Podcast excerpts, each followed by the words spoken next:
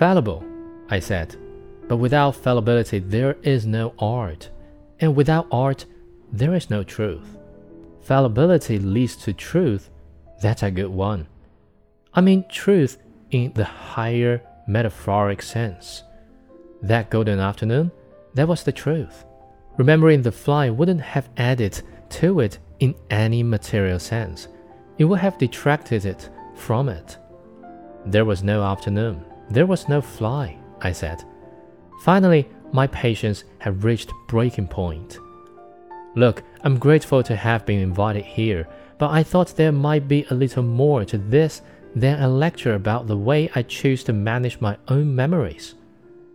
Actually, Zima said, there was a point to this after all, and it is about me, but it's also about you. He put down the glass. Shall we take a little walk? I'd like to show you the swimming pool. The sun hasn't gone down yet, I said. Zima smiled. There'll always be another one.